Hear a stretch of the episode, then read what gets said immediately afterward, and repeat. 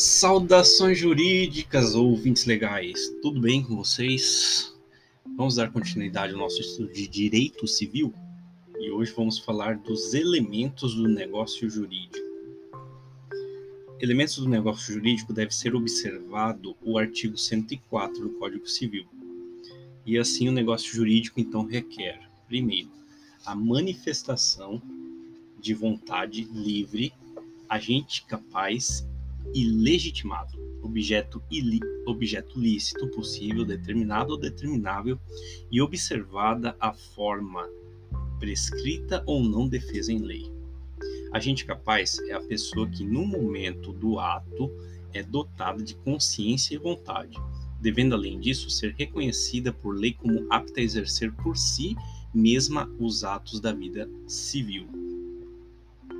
Pessoas absolutamente incapazes serão representadas, as relativamente incapazes serão assistidas. Pessoas absolutamente incapazes serão representadas e as relativamente incapazes serão assistidas. O negócio será nulo se realizado por absolutamente incapaz e anulável pelo relativamente incapaz. Não poderá parte valer-se da incapacidade alheia para se beneficiar, salvo se a obrigação for indivisível, tratando-se o objeto do direito ou coisa comum. E o que é objeto possível? Nesse momento, afastam-se os negócios jurídicos que tiveram prestações tanto física quanto juridicamente impossíveis. Pode ser uma impossibilidade absoluta, cujo alcance é referente a todas as pessoas, mas também pode ser uma impossibilidade relativa, nesse caso, alcança somente o agente. O objeto determinado ou menos determinável, ilícito, licitude de um objeto é regulada pela negativa. Chega-se à compreensão do objeto lícito pelo conceito que temos de ilicitude. O objeto de um contrato não gozará da proteção legal quando ofender a um comando normativo ilegal ou até mesmo os bons costumes. A sanção para o objeto inidôneo é a decretação, declaração da nulidade, conforme o artigo 166, inciso 2 do Código Civil. Forma prescrita, ou então não se adotar a forma proibida em lei. Regra é que a forma seja livre, artigo 107. Importante ao se visualizar a forma é observar a manifestação da vontade, pois esta é um elemento essencial da formação do negócio jurídico. A forma da vontade subsiste mesmo que a pessoa tenha feito apenas uma reserva mental, esta que é uma declaração não querida em seu conteúdo, tendo por objeto enganar o seu destinatário. Não coincide com a vontade real de seu declarante. Outros pontos ainda são importantes de serem analisados para os negócios jurídicos, tais como o silêncio. Silêncio no negócio jurídico importa a sua anuência, mas devem ser observados, devem ser observados no silêncio. 1. Um, as circunstâncias ou os usos devem autorizar. 2. A declaração expressa não pode ser necessária artigo 11 do Código Civil. A intenção. Nos negócios jurídicos, será muito mais observada a intenção, nelas se consubstanciando o sentido literal da linguagem, a intenção dos contratantes. Prevalece sobre o sentido literal do texto. É só ir lá e ver no artigo 112 do Código Civil. Os negócios jurídicos observarão a boa-fé e os usos do lugar em que são celebrados, artigo 113.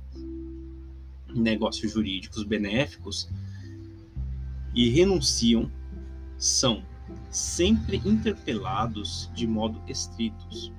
Benéfico é um negócio jurídico em que uma das partes obtém benefício sem qualquer contraprestação.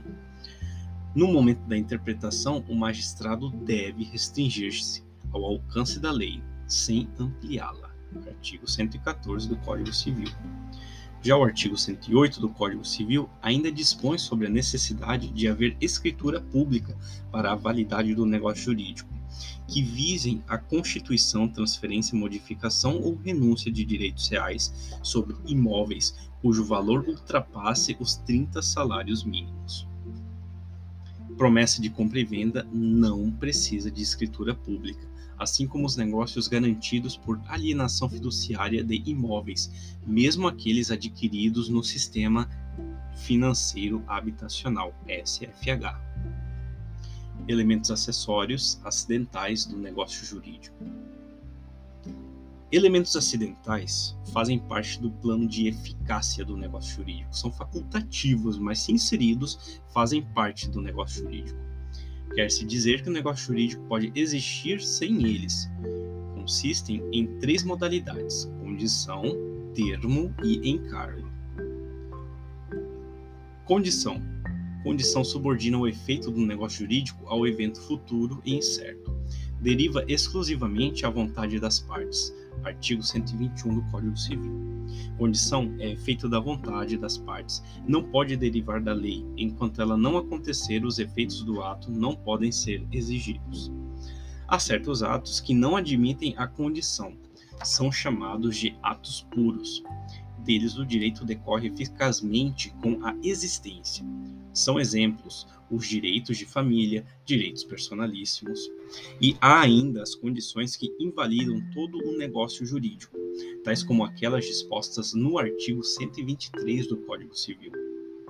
Condições físicas ou juridicamente impossíveis, quando suspensivas, condições ilícitas ou de fazer coisa ilícita, condições incompreensíveis ou contraditórias. A condição ainda pode ser classificada quanto ao modo de atuação. Condição suspensiva. Suspensiva é a condição em que as partes protelam a eficácia jurídica da negociação ou do negócio. Atrela-se a uma condição futura e incerta. Não pode ser física ou juridicamente impossível. Condição resolutiva, esta condição subordina o negócio jurídico a uma ineficácia. Enquanto a condição não ocorrer, o negócio jurídico continua plenamente válido. Se verificada a condição a que ela se opõe, se extinguirá. Então, atenção.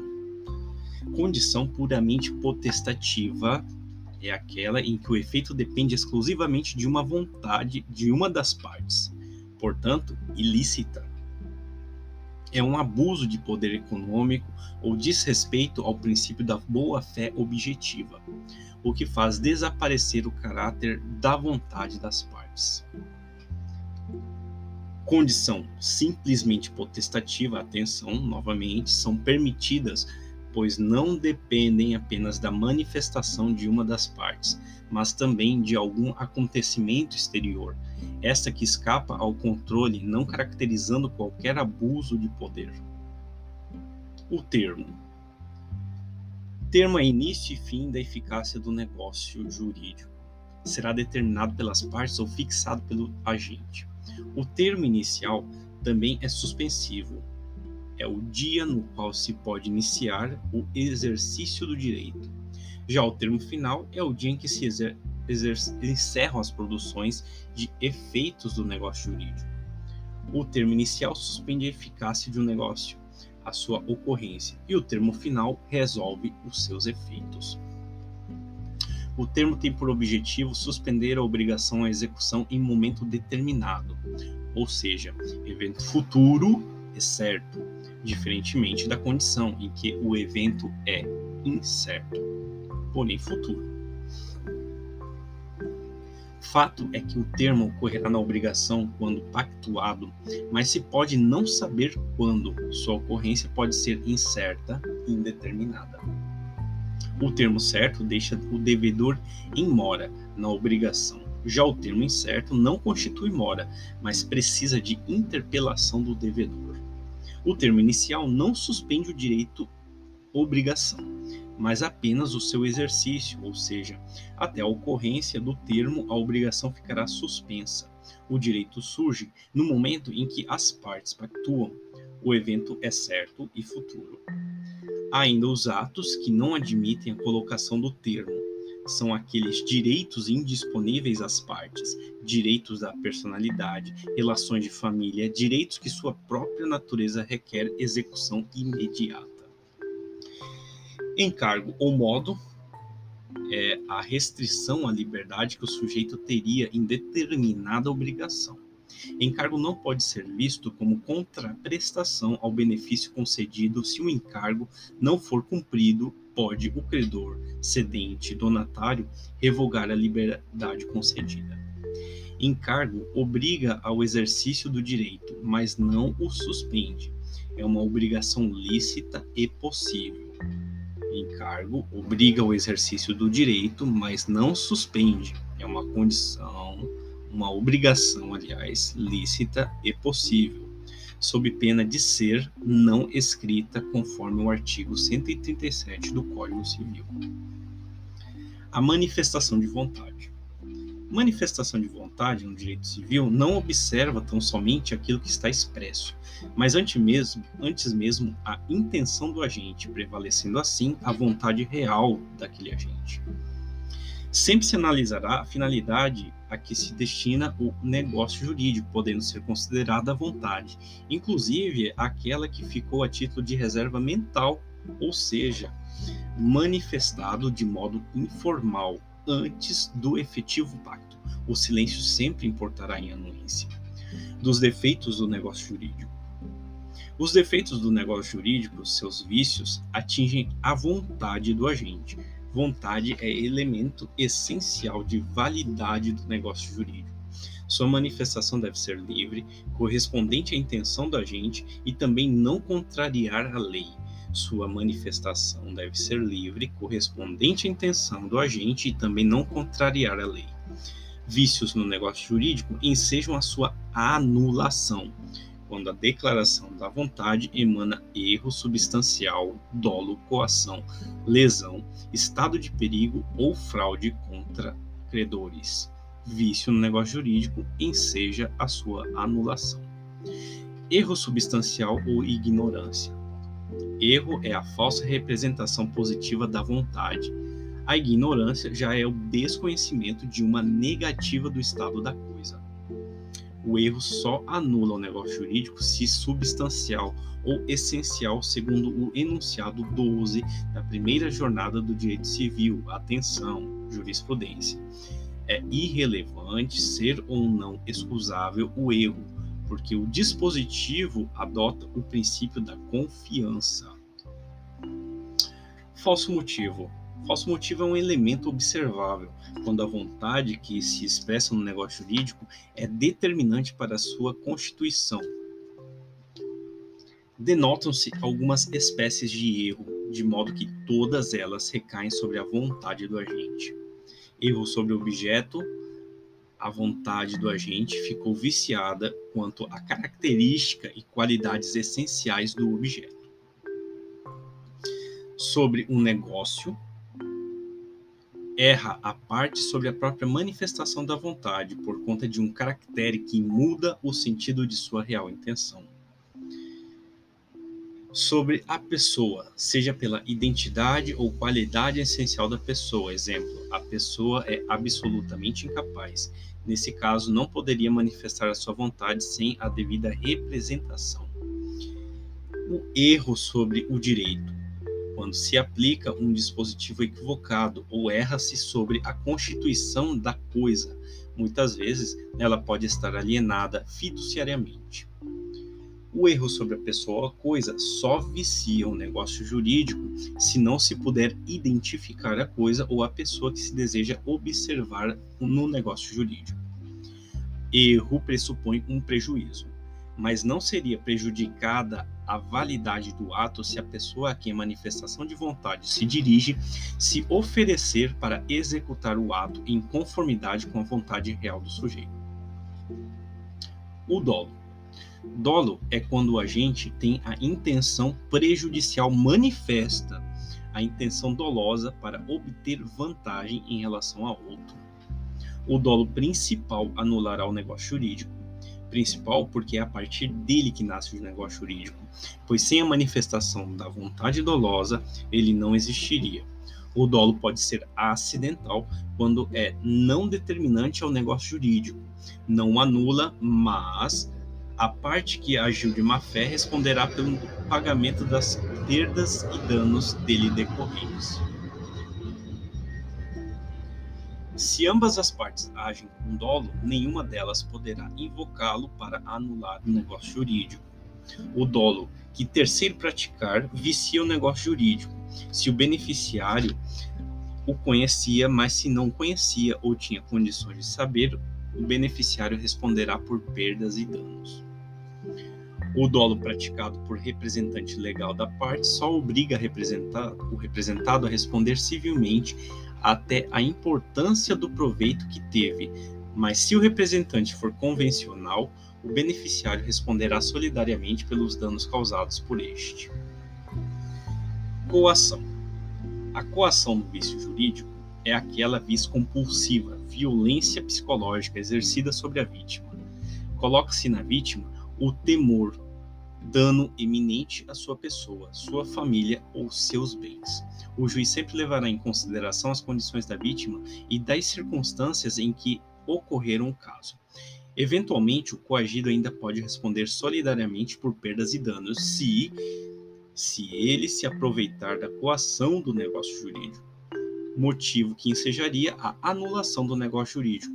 Mas se ele realmente nada aproveitar do negócio jurídico viciado, responderá por perdas e danos apenas o coator.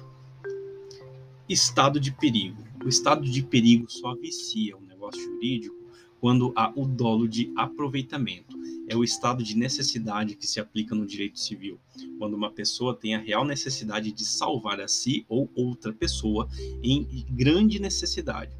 Mas quando o dolo de aproveitamento da necessidade for verificado para pactuar negócio jurídico, incorre em erro. Lesão. A lesão também ocorre sob premente necessidade ou por inexperiência determinada, e determinada pessoa assume uma prestação manifestamente desproporcional ao valor da prestação oposta. Então, a lesão abusa da necessidade econômica de uma das partes ou de sua inexperiência. São dois elementos verificados. Primeiro, o objetivo é a desproporção entre as prestações. Segundo, é o subjetivo, o abuso da necessidade ou inexperiência econômica da outra parte. Atenção, muita atenção. No Código de Defesa do Consumidor, a lesão gera nulidade, diferentemente do Código Civil, em que ocorre a anulabilidade. O enunciado 290 da Quarta Jornada de Direito Civil afirma que a lesão acarreta a anulação do negócio jurídico, quando verificado na sua formação e observada a desproporção manifesta entre as prestações assumidas pelas partes não é presumível a premente necessidade ou inexperiência do lesado.